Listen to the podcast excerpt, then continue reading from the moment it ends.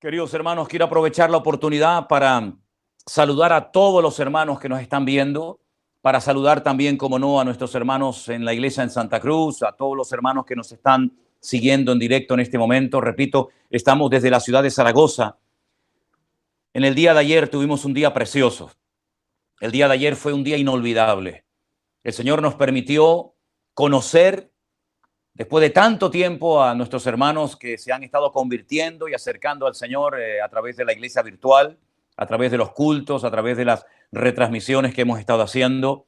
Y tuvimos un tiempo precioso junto a un río, el río Gallego. Allí tuvimos la oportunidad de bautizar a cinco personas nuevas que han aceptado, que han decidido en su corazón seguir al Señor Jesucristo.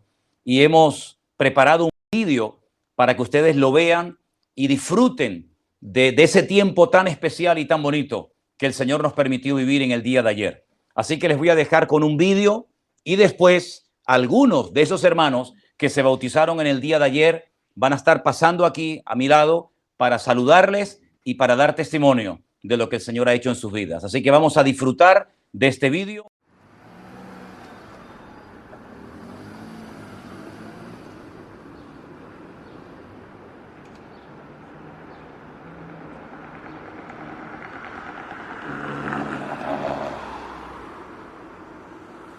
Queridos hermanos, estoy en el río Gallego, aquí en Zaragoza. Dentro de unos minutos van a comenzar a venir los hermanos de nuestra iglesia virtual y otros a participar de este bautismo. Es un lugar realmente extraordinario. En este momento no hay nadie. Así que vamos a tener aquí una reunión muy interesante que la vamos a grabar y se la vamos a mandar a todos ustedes para que disfruten de estos bautismos que con ayuda del Señor hoy vamos a poder celebrar aquí en el río Gallego en la ciudad de Zaragoza. Que el Señor de mañana aquí en Zaragoza para bautizar a estas hermanas y a este hermano que han sentido en su corazón poner en práctica este mandamiento de la palabra del Señor. Y yo voy a pedirles que brevemente den un pequeño testimonio, un motivo, una razón por la cual ustedes se quieren bautizar en esta mañana, ¿sí? Así que hablen fuerte para que podamos grabar. Adelante. Mi nombre es Rosa. Rosa. A ver, ¿por qué se quiere usted bautizar, hermana? Soy de Ecuador. He, decidido bautizar, eh, claro, antes estuve en una iglesia Luz del Mundo, eh, no me gustaba la predicación de la iglesia Luz del Mundo, siempre me, me insistía que bautice, pero no me gustó bautizar y claro, lo seguía en esa iglesia, pero eh, después mi esposo eh, buscando por internet le había conseguido el predicación de Pastor José Manuel, entonces me encantó esa predicación y me he quedado. Y ya es un año, el mes de marzo, que empecé a, a escuchar esto y claro, todos los días los devocionales. La fe crece en uno, ¿no? Sí, ayer fue una, un llanto de lágrimas que pasaba por aquí el Pastor José Manuel y me lloré una hora pero no podía cómo contratar para yo hablar con, o sea, para poder bautizar y después llegó mi esposo y dijo voy a tratar de localizar y gracias a Dios pudimos estar aquí ahora. Es como que para mí fuera un sueño. Gloria a Dios. Pero es una realidad, hermano. Sí, es una realidad. un sueño hecho realidad. Sí, un sueño hecho realidad. Gloria a Dios. Qué bueno. ¿Estás contenta? Aunque estés llorando, pues estás contenta. de, felicidad. De felicidad. Gloria a Dios. Qué bueno. Qué bueno. Jennifer. Eh, sí, mi nombre es Jennifer. Eh, yo hace un año y más o menos un poco más conocí al pastor a través de un video de una tía que es cristiana. En ese entonces yo estaba pasando por un, por un problema de ansiedad muy fuerte. Eh, mi esposo no lo sabía, yo lo ocultaba. nunca en mi vida había leído la Biblia, nunca, nunca, nunca había tocado la Biblia, nunca había leído me leía la Biblia, pero nunca la había leído, nunca la había escudriñado. Nada. Em, a través de este video que esta tía me manda eh, de usted, una prédica de usted, me da curiosidad. Comenzaba a escuchar, escuchar, y sin darme cuenta, la ansiedad que tenía, la falta de aire que no me entraba ni nada, los hmm. hormigueos, la sensación de, desmayarme, se iban, desaparecían, desaparecían cada vez que yo leía la palabra. Entonces un día me arrodillo y le pido al Señor que entre en mi vida y que me quite esto que estaba pasando, que estaba viviendo y me aferré a Él.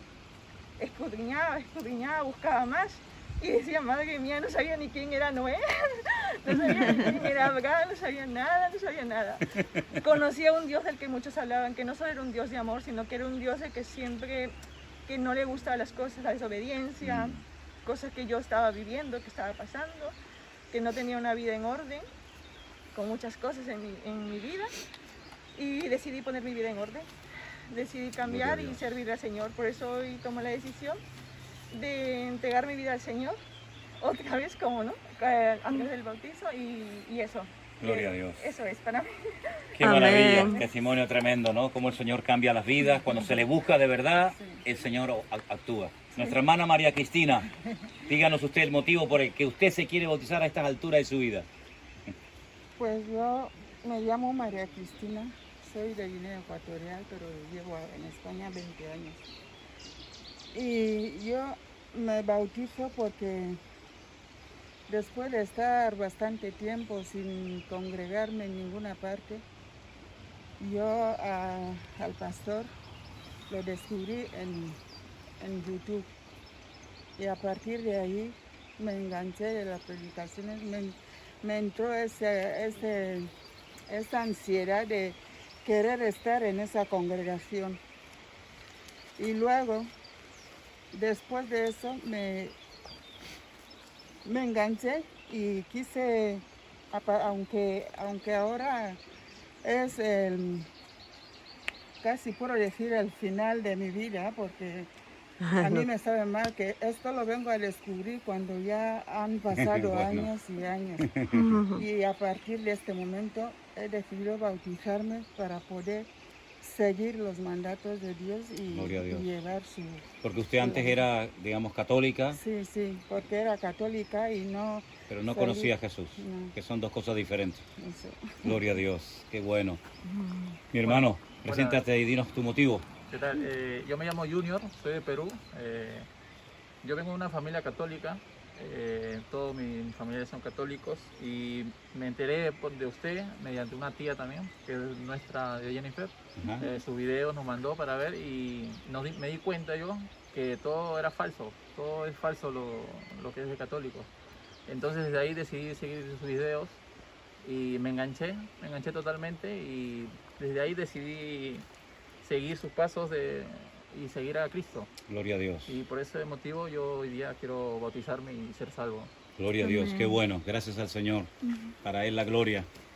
Y usted, Cassandra, es la hermana de Jennifer. Sí. ¿Y qué te motiva a ti a dar este paso en esta Al mañana? igual que mi hermana, pues por la misma tía, ¿no? La hermana de mi papá, que un día nos, nos habló, bueno, ella, ella me habló a mí porque yo tenía un problema este, de años desde que nació mi hija con la mamá de mi esposo. Ajá. Eh, ahorita me recuerdo porque fueron momentos que, pues no, durante todo el tiempo de que tuve mi hijita, pues no lo pasé bien porque mm, no, no, no me, no me pasaba, por decirlo así. Entonces siempre nos mm, hizo que él y yo estuviéramos como que por aquí, para acá. Ya. Y entonces yo siempre, a pesar de eso, nunca le tuve resentimiento ni nada, porque él siempre que me buscaba, pues yo siempre como que volvía Mm. a darle una oportunidad, que me conozca y así. Y, y llegó un punto en que ya no, no daba más la relación con mi suegra, que yo decidí apartarme y no querer que mi hija tenga contacto y cada vez que él hablaba con su mamá, a mí me fastidiaba, me daba mucha cólera porque yo recordaba todo el tiempo, porque fueron años, de que me hizo pasar muchas cosas malas con mi hija, la trataba, no la trataba mal, a mí y así. Entonces yo como que decidí apartarme. Y un tiempo mi tía le escribe a mi hermana y le dice, este, ¿no? De- del pastor, tal, tal, porque que este, esté en España. Y ella me habla a mí y me dice, este, ¿por qué no aceptamos al, al pastor y a escucharlo y tal cosa? Le digo, está bien, pero tú, Casandra, que tienes un problema con tu suegra, Casandra, tú tienes que dejar eso, perdonar, eso que lo otro. Y yo decía que no, porque ella me ha hecho pasar muchas cosas mal. No, no quiero, no quiero y no quiero. Y hasta que un día yo sola, cuando terminó la conversación con mi tía y mi hermana, yo sola en el sillón, me acuerdo con mi hija sentada, yo dije, si, si es tu voluntad que yo la perdone, porque tú sabes lo que me ha hecho pasar. Mm. Ok, perfecto, pero va a ser en el tiempo que tú creas que mi corazón va soltar y va a ser, no va a ser forzado por nadie.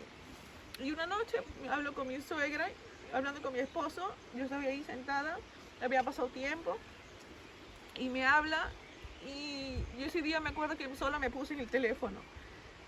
Y ella se puso a llorar y me, me pidió perdón por las cosas que habían pasado durante muchos años, porque fueron muchos años de edad de mi hija.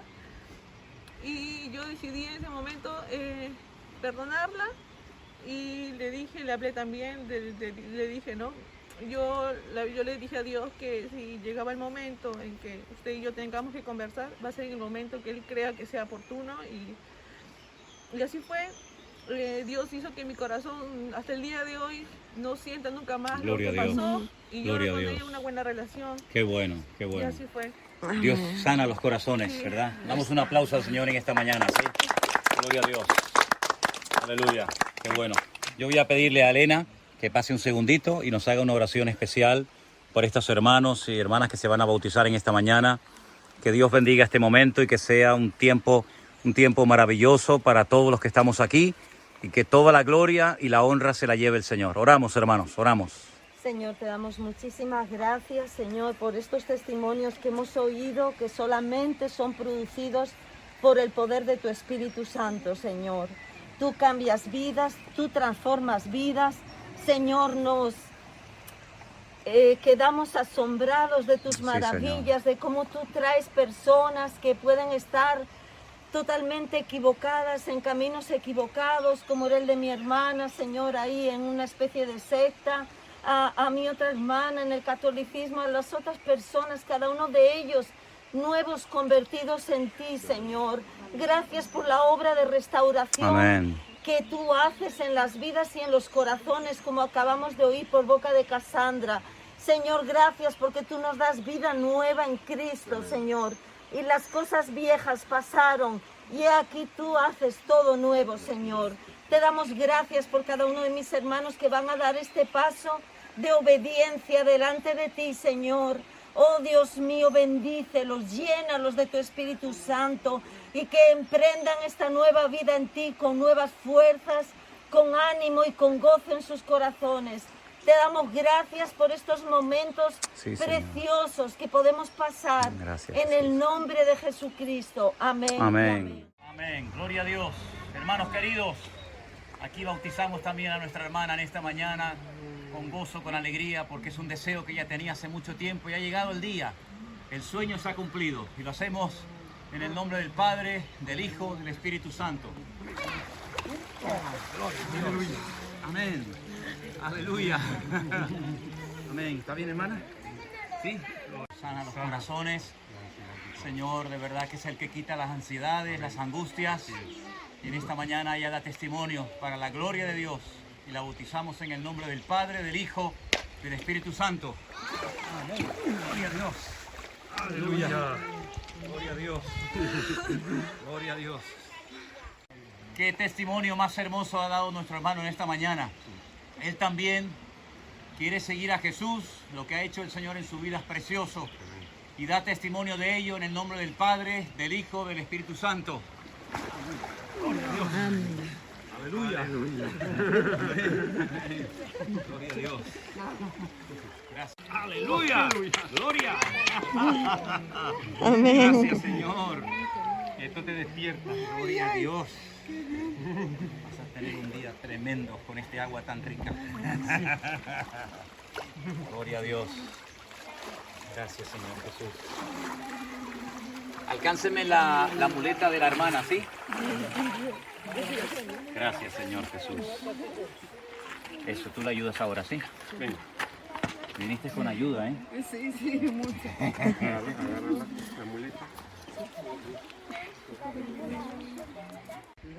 Qué, qué gozo, qué alegría también poder bautizar a nuestra hermana Jennifer en esta mañana. En el nombre del Padre, del Hijo, del Espíritu Santo. Amén. Gloria a Dios. Amén. Gloria al Señor. Qué bueno. Aleluya. Amén. Gracias, Señor. Qué bueno, qué lindo. Gloria a Dios. Cassandra.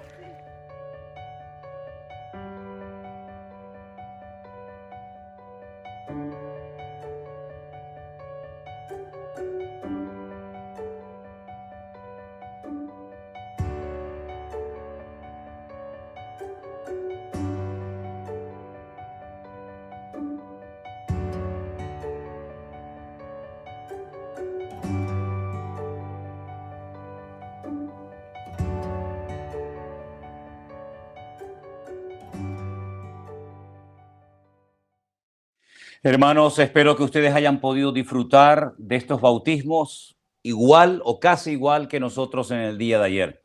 Fue, ya digo, un día inolvidable. Aparte, tuvimos un tiempo muy bonito. El lugar en el que estábamos no había nadie y nos dio la oportunidad de estar tranquilos, pues allí alabando a nuestro Dios y llevando a las aguas a estas cinco personas que han decidido, pues no solamente tener a Cristo en sus corazones, sino también, por supuesto, seguirle y obedecerle durante todos los días de su vida. Así es que esto es lo que el Señor ha estado haciendo durante este tiempo, mientras nosotros predicábamos y compartíamos la palabra desde nuestra iglesia en Santa Cruz de Tenerife. El Señor estaba haciendo una obra maravillosa en centenares, en miles de, personas, personas que ahora estamos conociendo personalmente, le estamos viendo la cara y podemos bautizarlos y podemos disfrutar de tiempos realmente de comunión, de tiempos muy bonitos. Como les decía hace un instante, yo estoy en este momento junto con Elena en la ciudad de Zaragoza y estamos en la casa de un matrimonio de unos hermanos que nos han hospedado, que nos han acogido aquí unos días, nuestro hermano Juan Ramón y su esposa Lidia junto con sus hijos. Y yo voy a pedirle a Juan Ramón que por favor pase aquí un segundito adelante y os dé un saludo a todos ustedes en esta tarde. Juan Ramón, Dios te bendiga. Buenas tardes. Buenas tardes. Muchas gracias, Pastor. Saludos a todos los que nos estáis viendo de la iglesia de Tenerife, de la iglesia virtual esparcida por todas las partes del mundo. Como dice el pastor, si ayer fue un día muy emocionante, hoy también lo es, porque ¿qué me iba a decir a mí aquí en esta ciudad, en Zaragoza, que mi propia casa pues podría tener el honor de tener al pastor, a Elena y, y aquí tres familias de la iglesia Vida Nueva aquí en Zaragoza? Me siento muy honrado, muy bendecido por el Señor y una vez más, gracias al pastor de tenerlo aquí. Y bueno, hermanos de Tenerife, en estos momentos vosotros sois pues la iglesia virtual, estando allí viendo al pastor por la cámara, pues lo que hace el Señor en estos tiempos es increíble. Muchísimas gracias a todos y bendiciones. Estamos muy contentos de estar en vuestra casa, de lo bien que estamos comiendo, de lo bien que nos están tratando. Y bueno, aquí estaremos Dios mediante hasta el día martes. Así que te agradecemos de todo corazón tu hospitalidad y lo bien que nos estás tratando. Dios te bendiga mucho. Muchísimas gracias. Gloria a Dios. Tenemos a una, una, hermana que se llama Jennifer, que también en el día de ayer ella se bautizaba. Y bueno, como la, van, la han podido ver en el, en el vídeo, ella también daba testimonio. Y algunas personas se preguntan, eh, que no forman parte de la iglesia virtual allí en Tenerife, sino de la iglesia presencial, eh, ¿qué, ¿qué, es eso de pertenecer a una iglesia virtual? Eh, si se crece espiritualmente igual, si se recibe la palabra exactamente igual. ¿Qué les podría decir a los hermanos que te están viendo en este momento, Jennifer? Eh, buenas tardes, hermanos, bendiciones. Eh, estoy emocionada. Ayer me bauticé, estoy muy contenta. Es lo mejor que podía haber hecho. Eh, referente a lo de la iglesia virtual, yo quiero decirles que a todos los que, estén, los que están ahí, estoy un poco nerviosa, a los que están ahí es que tienen un privilegio grandísimo, grande, grande, porque para mí la iglesia virtual ha sido lo mejor que me ha pasado. Yo he buscado iglesia aquí en Zaragoza de sana doctrina, no la he encontrado y desde que yo conozco la iglesia Vida Nueva es lo mejor que me ha pasado. Yo, yo he recibido muchísimo, muchísimo, muchísimo de la palabra, eh, me ha edificado muchísimo, para mí la iglesia virtual es lo mejor sé que sería muy bonito eh, tener una iglesia presencial, pero para mí la iglesia virtual es, es, es, que lo es, para mí lo es, es que no es necesario tener que tener una iglesia física porque la palabra del Señor se recibe, o sea, se recibe, estoy aquí y, y es que, es que para mí es, no sé, es que es, es, que es grande. Me hablabas también acerca de, lo, de, la bendición que es para los niños, en este caso también para sí, tu hijo. Mi hijo está en la iglesia virtual de los niños, de escuela dominical. ¿Y qué puedes decir? ¿Cómo se sienten los niños y tu mi propio hijo, hijo? Mi hijo Nicolás es que ha aprendido muchísimo. Estoy muy agradecida con las hermanas, de verdad, con las maestras de la iglesia virtual, de los niños. Mi niño ha aprendido un montón. Mi niño ha aprendido a orar, mi niño ha aprendido muchos versículos es que la iglesia virtual es que ha sido muy edificante para nosotros, la palabra del Señor la hemos recibido, yo he crecido, he madurado mucho he recibido muchísimo y estoy muy agradecida con la iglesia virtual de Vida Nueva. ¿Cuándo entraste en contacto con, con nosotros? En marzo ya tengo un año. Del año pasado. Del año pasado ya tengo un año y un poco más de pertenecer a la iglesia y estoy muy, muy, muy, muy contenta, muy agradecida. Gloria a Dios. Pues nosotros también de que estés con nosotros. gracias, gracias. A ti, a ti. Y también tu cuñado y tu hermana se bautizaron ayer. Yo voy a pedirle que pasen adelante porque la verdad que es una, una bendición ver que también parte de tu familia se ha convertido. Y bueno, además, miren esto, miren esta, miren esta maravilla. Eh, María Fernanda, que ayer justamente el día de los bautismos cumplió un, año, un, un- un mes, un, un- un mes, no un año, un mes, un mes. Y que sí, tiene otra niña también por ahí preciosa, Cinco años. Cinco años. cinco añitos. ¿Qué pueden decir ustedes? ¿Qué ha representado para ustedes formar parte de la, de la iglesia virtual? Eh, como dice mi hermana, pues no es un privilegio y el tener este, ese contacto, el recibir la palabra de Dios mediante, por, no- en el caso de nosotros, ¿no? Nosotros tenemos una iglesia física que, que es lo más bonito y las personas que están ahí en la iglesia ahora mismo, pues la suerte que tienen de tener al pastor y escuchar palabra en, personalmente, presencialmente, como se dice, y nada, para nosotros lo mejor. Y además ayer oramos por esta chiquitita, Sí, ¿eh? también. La presentamos allí eh, al Señor y la verdad que estamos tan contentos de, de que esté con nosotros también. Y algún día ella verá este vídeo cuando sea, cuando sea más grande. Y a ti, ¿qué, qué ha representado el formar parte de todo esto? Que Sí. para algunos es como algo extraño, ¿no? Iglesia virtual, ¿eso qué es iglesia virtual? Pero para ti, ¿qué es? No, muy- eh, como les comenté en, en el video que han visto, eh, yo formo parte de una iglesia de mi familia católica que viendo los videos del pastor me, me enganché de inmediato que eh, es como pertenecer prácticamente a una iglesia Presencial. presencial. O sea, no tiene nada, nada de, de envidia estar ahí o estar al otro lado de la cámara. Así que eh, ayer me bauticé con mi familia y por la única razón de seguir siempre a Cristo. Toda mi vida eh, En para- adelante. en adelante a Cristo. Gloria a Dios. Pues estamos tan contentos también de que ustedes estén con nosotros. Que el Señor les bendiga. Gracias por vuestro testimonio.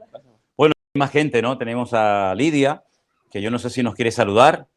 Eh, claro, ella es la, la- la- le Voy a pedirle a Elena, a Elena, por favor, pasar las dos y pasar las dos un segundito adelante. Eh, Lidia, no, por eso, por eso te llamé, porque sé que si no me decías que no. Lidia es la esposa de nuestro hermano Juan Ramón y yo quiero que des un saludito y quiero darte las gracias públicamente eh, por el hecho de, de que nos hayan re- recibido en vuestra casa y nos estén dando hospedaje, ¿sí? Así que adelante. Hola, muy buenas tardes a todos. La verdad que es un placer poder estar disfrutando estos días con los pastores aquí. El verlo del otro lado de la pantalla es, es emocionante, pero tenerlos aquí también y, y no sabéis la, la ventaja que tenéis de tenerlos en vuestra iglesia y se hace duro a veces el, el que sea online, pero es una bendición. Qué bueno, pues gracias, gracias. Mujer de pocas palabras, pero muy agradecida. No, sí habla, sí habla. Gracias, Lidia. Gracias. Gracias. Dios te bendiga. Bueno, y Elena, quiero aprovechar que también está aquí en esta tarde para que os mande un saludo. Como podéis comprobar, estamos bien. El Señor nos está cuidando en la carretera. Estamos bendecidos. Mandamos un saludo para toda la iglesia. Así que también Elena os quiere saludar. Adelante. Eh, bueno, darles las gracias a todos por sus oraciones. Yo sé que somos privilegiados por todas las oraciones de tanta y tantas personas alrededor del mundo. No paran de llegarnos mensajes de que oran por nosotros y para, Amén. para, para mí es lo más importante, es el regalo más grande que pueden hacer por nosotros porque hasta el momento estamos sanos. Yo sé que no estamos quizá teniendo las medidas a lo mejor tan estrictas como hablamos en un principio por causa de la pandemia, pero el Señor hasta ahora nos ha guardado a todos y a todos los que están alrededor nuestra. Así es. Y hoy es un día muy, muy especial. Es un gozo estar aquí con todos mis hermanos. No se presentó al esposo de Jennifer, pero es, un, un es, También es está una aquí José bendición. Antonio. Claro que está sí. aquí también con ella, José Antonio, sus hijos, su hijito, eh, un grupo de niños precioso y, y estamos disfrutando de verdad desde aquí de la presencia del Señor también. Un abrazo para todos, para mis hijas y para toda mi familia que, me ve, que nos ve por Amén. estos medios. Dios les bendiga. Amén, gloria a Dios. Pues hermanos, ¿qué les parece si oramos en esta tarde al Señor? Yo voy a pedir a todos los que están allí al otro lado. Ahora les toca a ustedes estar al otro lado, como estos hermanos que están aquí en esta tarde presentes lo han estado durante mucho tiempo. Vamos a orar dándole gracias en primer lugar a nuestro Dios, pero también me gustaría que oráramos para que la palabra que voy a compartir con ustedes sea de bendición para todos. Así que cerramos nuestros ojos y oramos a nuestro Dios. Padre Celestial, te damos muchas gracias por todo lo que estás haciendo, Señor. Gracias porque vemos tu mano obrando, operando cada día en muchas vidas que a pesar de, Señor, de que están lejos en otros continentes, en otras naciones, tu palabra ha llegado, tu Espíritu Santo les ha tocado, les ha convencido de pecado, tú has hecho una obra maravillosa, Señor, y te damos la gloria y la honra a ti porque lo que tú estás haciendo, Señor, realmente es algo increíble, pero nos gozamos de que nos permita ser parte de este mover genuino y nuevo que tú estás trayendo a tu, a tu amada iglesia. Te pido, Dios, que abra nuestros corazones, que en esta tarde tu palabra habla nuestras vidas y ponemos este tiempo en tus manos, en el precioso y bendito nombre de Jesús. Amén y amén. Gloria al Señor. Pues mis queridos hermanos, cuando salí de Tenerife les dije que haría todo lo posible por estar los domingos con ustedes en directo. Y aquí estoy un día más, en esta ocasión desde otra ciudad.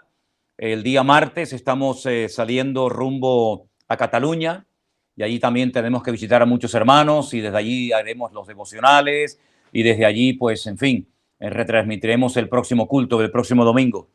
Yo quiero saludar especialmente a todos los hermanos de la iglesia de Santa Cruz, que hoy han entrado en la lista para poder asistir y a los que no han podido entrar porque saben que todavía estamos con el aforo limitado, que el Señor les bendiga, les mando un saludo y espero que esté también llegando bien la señal a vuestros hogares para que juntos, desde muchos rincones de la tierra, podamos disfrutar de este tiempo. Vamos a volver nuevamente al libro de los hechos. Como ustedes han podido comprobar, hermanos, llevo varios domingos meditando en distintas porciones de este precioso libro que, como saben ustedes, fue escrito por Lucas, también el Evangelio que lleva su nombre, el fiel compañero del apóstol Pablo. Algunos creen que Lucas era médico y otros creen que era abogado y otros creen que era las dos cosas, era abogado y era médico. Tal vez por eso él pudo estar hasta el último momento, hasta el día, hasta el momento del martirio en el calabozo con el apóstol Pablo. En el capítulo 5 del Evangelio, de, perdón, del libro de los Hechos, la semana pasada vimos como un matrimonio intentando aparentar lo que no eran, tratando de imitar lo que otros hermanos hacían, que era desprenderse de sus propiedades y poner el dinero a los pies de los apóstoles para que éstos lo, los administraran según la necesidad, cayeron muertos tanto el marido como la esposa. Y a raíz de esto, en el libro de los Hechos se nos dice que a pesar de este problema, a pesar de esta experiencia triste dentro del seno de la iglesia, muchas señales y maravillas se seguían haciendo cada día en aquella congregación. Es decir, vemos que la iglesia había recibido ataques externos, ataques internos, pero nada podía detener a la obra del Señor. La iglesia seguía avanzando, los discípulos seguían predicando, aunque habían sido amenazados y se les había dicho que no predicaran, ni oraran, ni, eh, ayudaran a nadie en el nombre del Señor Jesucristo. Sin embargo, las famosas palabras ¿no? del apóstol Pedro, es necesario obedecer a Dios antes que a los hombres. Dice en el capítulo 5, a partir del versículo 17, que el sumo sacerdote, que era el representante de todos los sacerdotes de Israel en aquel tiempo, y todos los que estaban con él, estoy leyendo en el versículo 17, esto es, la secta o el grupo de los saduceos, se llenaron de celos. Y les echaron mano a los apóstoles y los pusieron en la cárcel pública. Mas un ángel del Señor, abriendo de noche las puertas de la cárcel y sacándolos, dijo, id y puestos en pie en el templo, anunciad al pueblo todas las palabras de esta vida. Habiendo oído esto, entraron de mañana en el templo y enseñaban. Entre tanto vinieron el sumo sacerdote y los que estaban con él y convocaron al concilio a todos los ancianos de los hijos de Israel y enviaron a la cárcel para que fuesen traídos. El versículo 22 de Hechos 5 dice, pero cuando llegaron los alguaciles no los hallaron en la cárcel. Entonces volvieron y dieron aviso, diciendo, por cierto, la cárcel hemos hallado cerrada con toda seguridad y los guardas afuera de pie ante las puertas, mas cuando abrimos a nadie hallamos dentro. Cuando oyeron estas palabras, el sumo sacerdote y el jefe de la guardia del templo y los principales sacerdotes dudaban en qué vendría a parar todo aquello. Pero viniendo uno les dio esta noticia. He aquí los varones que pusisteis en la cárcel están en el templo y enseñan al pueblo. Entonces fue el jefe de la guardia con los alguaciles y los trajo sin violencia porque temían ser apedreados por el pueblo. Cuando los trajeron, los presentaron en el concilio y el sumo sacerdote les preguntó, diciendo, ¿no os mandamos estrictamente que no enseñaseis en ese nombre? Y ahora habéis llenado a Jerusalén de vuestra doctrina y queréis echar sobre nosotros la sangre de ese hombre. Entonces respondió Pedro y los apóstoles y dijeron, es necesario obedecer a Dios antes que a los hombres. El Dios de nuestros padres levantó a Jesús, a quien vosotros matasteis colgándole en un madero. A este Dios ha exaltado con su diestra por príncipe y salvador para dar a Israel arrepentimiento y perdón de pecados. Y nosotros somos testigos suyos de estas cosas y también el Espíritu Santo, el cual ha dado Dios a los que le obedecen. Oyendo ellos esto, se enfurecían y querían matarlos. Entonces, levantándose en el concilio un fariseo llamado Gamaliel, doctor de la ley, venerado de todo el pueblo, mandó que sacasen fuera por un momento a los apóstoles y les dijo, varones israelitas, mirad por vosotros lo que vais a hacer respecto a estos hombres. Porque antes de estos días se levantó Teudas, diciendo que era alguien. A este se unió un número como de 400 hombres, pero él fue muerto y todos los que le obedecían fueron dispersados y reducidos a nada. Verso 37. Después de este se levantó Judas, el Galileo, en los días del censo, y llevó en pos de sí a mucho pueblo. Pereció también él, y todos los que le obedecían fueron dispersados. Y ahora os digo, apartaos de estos hombres y dejadlos, porque si este consejo o esta obra es de los hombres, se desvanecerá. Mas si es de Dios, no la podréis destruir. No seáis tal vez hallados luchando contra Dios. Y convinieron con él y llamando a los apóstoles después de azotarlos, les intimaron que no hablasen en el nombre de Jesús y los pusieron en libertad. Escuchen bien estas palabras. Y ellos, saliendo de la presencia del concilio, gozosos, y he subrayado en mi Biblia esta palabra, gozosos de haber sido tenidos por dignos, de haber, digno de padecer afrenta por causa de, del nombre, y todos los días en el templo y por las casas no cesaban de enseñar y de predicar a Jesucristo. Así que vemos que todo lo que hicieron las autoridades de la época para silenciar, para apagar la voz de los apóstoles, es decir, la voz de la iglesia resultó en vano. Los azotaban, los amedrentaban, los asustaban, los ponían en la cárcel, pero todo era inútil. Ellos tenían bien claro que tenían un mensaje que dar y nada ni nadie iba a impedir que ellos cumplieran con la gran comisión de predicar el Evangelio a toda criatura. Ellos sabían perfectamente de que había un altísimo precio a pagar y estaban dispuestos a pagarlo pero no se amedrentaban, no se asustaban, no, no bajaban la guardia, no decían, bueno, vamos a callarnos, vamos a esperar un tiempo a que se calme la situación y después tal vez volveremos a retomar el mensaje del Evangelio en absoluto. Parece que cuanto más les obligaban a callarse, más hablaban. Parece que cuanto más les impedían hablar, más hablaban. Es decir, nada, nada surtía efecto, nada podía silenciar la voz de la iglesia. Lo que me ha llamado poderosamente la atención de estos textos que hemos leído en esta tarde es la actitud de los discípulos cuando salen después de haber sido azotados del concilio. Dice que salieron gozosos de haber sido tenidos por dignos de padecer afrenta por causa del nombre, es decir, del nombre de nuestro Señor Jesucristo. Ellos se consideraban dignos. No era una tragedia lo que les había sucedido. No era una desgracia, sino al contrario, se sentían orgullosos y gozosos de que el Señor les permitió sufrir algo por la causa del Evangelio, por la causa del nombre del Señor Jesucristo. Si nos preguntáramos a nosotros mismos, si yo les lanzara a ustedes la pregunta en esta tarde, ¿qué es lo que a ti te trae alegría, gozo y satisfacción a tu vida? La lista seguramente sería muy amplia. Tal vez a algunos les trae mucha alegría cuando su equipo de fútbol gana y marca goles y derrota al enemigo o al equipo contrario. A otros tal vez su trabajo, su carrera, su profesión le produce satisfacción, gozo y alegría. Tal vez a otros su familia, tal vez a otros el viajar, el conocer gente, el conocer otros países.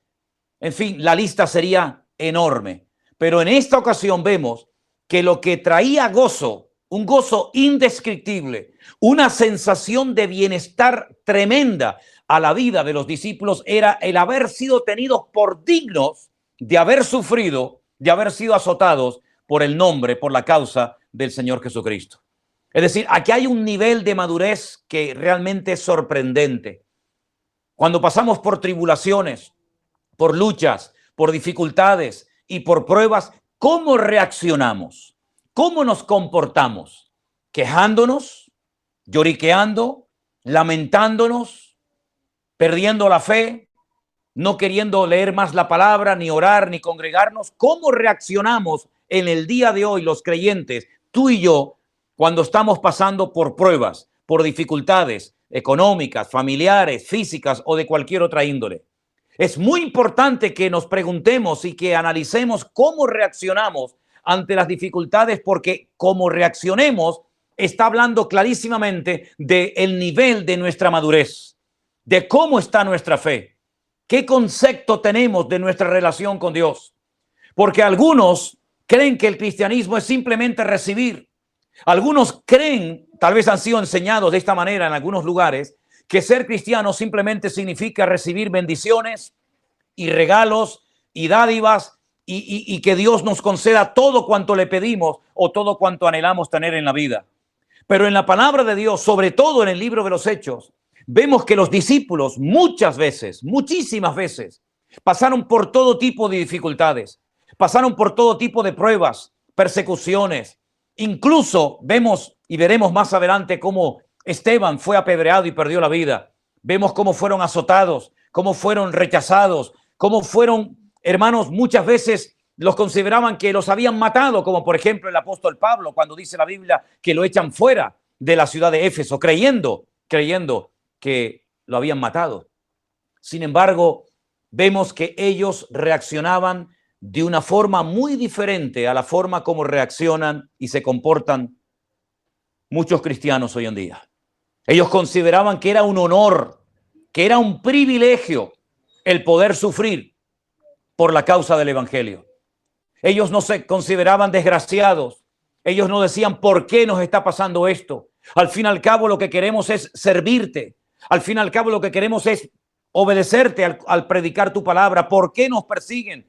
Que esta gente está tratando de, obstaculizar el avance de tu iglesia. Jamás encontraremos una queja en la boca de los discípulos. Ni en Pedro, ni en Pablo, ni en Santiago, ni en Juan, ni en ninguno de ellos. Al contrario, gozosos, gozosos salieron de aquel lugar donde habían sido torturados, donde habían sido azotados y dignos, gloria a Dios, dignos de que el Señor nos permita padecer algo por la causa de su nombre, por la causa del Evangelio. Repito, la forma como reaccionamos ante la presión habla mucho de nuestro nivel de madurez y de fe. La forma como reaccionamos ante las pruebas de la vida que Dios envía para nuestro fortalecimiento y para nuestro desarrollo y crecimiento espiritual habla mucho de, del nivel en el cual nos encontramos en este momento ante la presencia del Señor. La iglesia seguía creciendo, la gente seguía convirtiéndose, señales, milagros, prodigios, maravillas se seguían haciendo y llegó un momento en el que la iglesia tuvo que comenzar a organizarse internamente. Es decir, los apóstoles, los que habían estado con el Señor Jesucristo, se dieron cuenta de que su responsabilidad era orar, disipular a la gente que se convertía, predicar la palabra de Dios, el Evangelio, tal y como lo habían recibido del mismísimo Señor Jesucristo. Pero llegó un momento en el que a la hora de la, comida se dieron cuenta de que había un problema. Habían surgido murmuraciones dentro de la congregación. Y vamos a leer en el capítulo 6 del libro de los Hechos lo que nos cuenta la palabra de Dios acerca de algo que surgió dentro de la iglesia y cómo solucionaron dicho problema.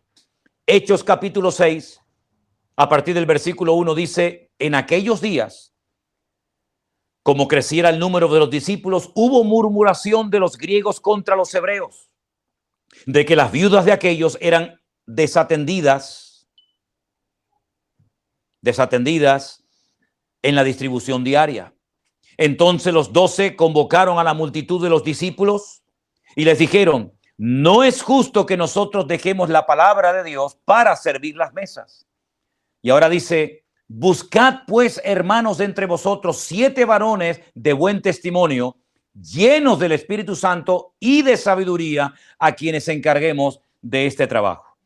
Es decir, ellos tienen que comenzar a organizar la vida interna de la iglesia porque la iglesia pasaba muchas horas juntas, tenían todas las cosas en común, y cuando llegaba la hora de la comida, habían surgido murmuraciones de que por lo visto a las viudas de los hebreos se les daba mejor ración o más cantidad de comida que a las viudas de los griegos, es decir, de los que no eran judíos.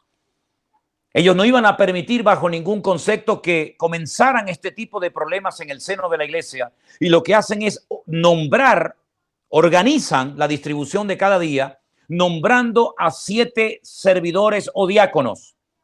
La lista, los nombres de estos hombres, gracias al Señor, la tenemos en la Biblia. El nombre de uno era Esteban, que dice de él que era un varón lleno de fe y del Espíritu Santo. Felipe, aquel Felipe que más tarde lo vemos en Samaria predicando el Evangelio y bautizando a aquel etíope eunuco en el desierto, ¿se acuerdan? Y lo vemos años más tarde en Cesarea, dándole hospedaje a Pablo en su casa, ¿verdad? También estaba un tal Procoro, Nicanor, Timón, a Pármenas, a Nicolás, prosélito de Antioquía, a los cuales presentaron ante los apóstoles, quienes orando les impusieron las manos. Y dice, y crecía la palabra del Señor y el número de los discípulos se multiplicaba grandemente en Jerusalén. También muchos de los sacerdotes obedecían a la fe. Vemos amenazas, vemos cómo son azotados, vemos cómo reciben la orden de que no prediquen el Evangelio, pero vemos también, por otra parte, que paralelamente a ese ataque del enemigo, utilizando a estos líderes religiosos de la época, la iglesia no para de crecer, la gente no para de convertirse y el Señor sigue obrando señales y maravillas entre su amada iglesia. Y exactamente hoy en día está ocurriendo lo mismo. El enemigo sigue tratando de neutralizar a la iglesia con falsas doctrinas, con divisiones, con ataques externos, con ataques internos, con cosas terribles que intentan apagar la voz de la, de la, de la iglesia. Pero por otra parte vemos que la gente se sigue convirtiendo, se siguen bautizando, se siguen acercando al Señor y el Señor sigue haciendo una obra maravillosa porque al Señor nada ni nadie lo puede detener. Y les recuerdo a estas alturas del mensaje que hay una palabra, una, una promesa del Señor para toda la iglesia, no solamente para la iglesia del siglo I, sino también para la nuestra, la del siglo XXI, en la cual estamos viviendo. Que las puertas del Hades o del infierno no prevalecerán contra ella. Eso quiere decir de que el Señor va a cuidar y a sustentar a su amada iglesia porque como Él la ama, él no va a permitir que nadie destruya su iglesia, que es su cuerpo, y Él va a suplir cada día todas y cada una de las necesidades de su amada iglesia. Bendito sea Dios. Ahora bien, a uno de estos diáconos, la Biblia dice que lo apedrearon. En cierto sentido, podríamos decir que fue el primer mártir de la iglesia, a Esteban. Da un mensaje extraordinario que yo les recomendaría a todos ustedes que lo leyeran en el capítulo 7, pero hay unas palabras, hay muchas lógicamente, pero hay unas palabras que me han llamado tremendamente la atención de ese tremendo discurso que Esteban da antes de morir. Y se encuentran en Hechos capítulo 7, el versículo 17. Y dice así la palabra de Dios. Pero cuando se acercaba el tiempo de la promesa, Dios, o, el tiempo de la promesa que Dios había jurado a Abraham, el pueblo creció y se multiplicó en Egipto. Él menciona en un momento del discurso, en un momento del mensaje al patriarca Abraham. Abraham había recibido el dato, la revelación de que el pueblo de Israel, las doce tribus de Israel, estarían 400 años en Egipto. Ya sabemos todos que no estuvieron los 400 años como esclavos, pero mucho de este tiempo sí lo pasaron como esclavos. Dios le había revelado a Abraham, Dios había dado una promesa, había hecho un juramento por sí mismo de que saldrían de Egipto y no saldrían con las manos vacías, sino saldrían milagrosamente de la opresión del faraón. Es curioso porque dice la Biblia que cuando se acercaba el tiempo del cumplimiento de esa promesa, no antes, sino cuando estaba cerca el tiempo de esa promesa, el pueblo comenzó a crecer y a multiplicarse de una forma tremenda, tanto que asustó al mismísimo faraón y tuvo que dar la orden de que en el momento en el que pariera una hebrea, un niño, lo arrojaran al río Nilo y acabaran con su vida. Es decir, el crecimiento formó parte del tiempo cercano a la promesa. Y esto me ha hablado poderosamente porque estamos en los últimos tiempos donde Dios también ha dado una promesa. En este caso no es la promesa de la liberación de un país, como fue sacar a Israel de Egipto de la esclavitud, pero sí sacar a la iglesia del Egipto, del mundo, y estar eternamente en la presencia del Señor. Nos estamos acercando con pasos agigantados hacia la promesa del retorno inminente de nuestro Señor Jesucristo. Y por eso en estos últimos meses, en estos últimos días, el Señor le está dando un empujón a su iglesia. Y estamos viendo cómo se está multiplicando la iglesia y cómo está creciendo el pueblo de Dios en todas las naciones de la tierra. Y nosotros estamos siendo copartícipes de este mover, de este despertar, si quieren llamar, de este avivamiento que el Señor está trayendo, donde estamos recorriendo ciudades y, pueblos prácticamente cada semana, viendo cómo personas sin moverse de sus casas han entendido el Evangelio, han encontrado el, camino, la verdad y la vida que es Jesucristo. Y en estos días estamos viendo cómo el Espíritu Santo ha puesto un deseo tremendo en muchos de ellos de seguir adelante al Señor, de prepararse para honrar al Señor y lo primero que han hecho es bautizarse, como ustedes han visto en este vídeo hace un instante. Es decir, como nos estamos acercando al tiempo del retorno inminente del Mesías, como estamos viendo cómo la promesa de, la venida de Cristo se está próxima a cumplir, el crecimiento, repito, el empujón que el Señor le está dando a su amada iglesia es tremendo. Y yo no quiero que nadie que esté escuchando y viendo este mensaje en esta tarde esté de brazos cruzados, sino que esté alegre y esté gozoso porque estamos viendo cosas que jamás en la vida habíamos ni siquiera soñado o imaginado que veríamos. Conociendo a familias enteras, conociendo a muchísimos hermanos, de momento aquí en España, cómo se han convertido, cómo han entendido el Evangelio y cómo han abierto sus corazones a la presencia del Señor. Así que vamos a gozarnos, vamos a regocijarnos, porque si bien es cierto que nosotros no estamos siendo ni perseguidos, ni azotados, ni apedreados como nuestros hermanos de los primeros siglos del cristianismo, ellos sí que pagaron un precio terrible. Y ahora nosotros en esta recta final de la historia, estamos viendo cómo el Señor no ha abandonado a su iglesia. Dios no abandonará jamás a sus hijos. Dios estará con nosotros, con nosotros todos los días hasta el fin del mundo. Dios nos va a sustentar, nos va a fortalecer, nos va a ayudar para que no decaiga nuestra fe. Así que ánimo, mis queridos hermanos. Unos están allí en Tenerife o en sus casas orando. Otros estamos recorriendo distintas localidades llevando la palabra de Dios y bautizando a otros hermanos, pero todos como un gran equipo, como un solo cuerpo, todos estamos involucrados en este mover de Dios en esta frescura, en esta renovación que el Espíritu Santo está trayendo a su amada iglesia en los últimos tiempos. Así que vamos a orar y vamos a darle muchas gracias al Señor por lo que Él está haciendo. Como alguien dijo, el libro de los hechos todavía, todavía se está cumpliendo. Todavía hay muchas obras, todavía hay muchas vidas que se están incorporando a la iglesia del Señor, al cuerpo de Cristo y todavía hay mucho camino por recorrer y muchas almas por, ganar para Cristo. Así que vamos a orar. Ahí donde estás, cierra tus ojos y dile, Señor, usa mi vida, usa mi vida en estos tiempos. No pases de mí, Señor. Acuérdate de mí, no solamente para salvarme, sino para usarme. Señor, capacítame, ayúdame, levántame, renuévame, para que mi vida sea un instrumento útil en tus manos, para que a través de las redes sociales, a través de mi testimonio personal o como sea y cuando sea, tú uses mi vida y yo pueda ser una oveja que, que, que lleve a muchas personas a los pies de Cristo. Señor, gracias porque nos estás permitiendo vivir un tiempo especial, porque nos estás permitiendo gozarnos y disfrutar de esta gran cosecha de alma que tú has estado levantando en estos últimos tiempos. Oh Señor, antes de tu venida, rogamos que avives tu obra en medio de los tiempos y todos juntos podamos clamar a ti cada día y poner nuestras vidas a tu servicio para que podamos ser útiles en tus manos. Señor, gracias por habernos guardado y protegido hasta el día de hoy.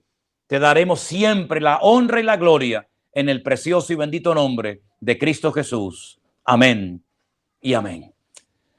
Mis queridos hermanos, Gracias a todos los que están orando por nosotros. De todo corazón se lo agradecemos, de verdad.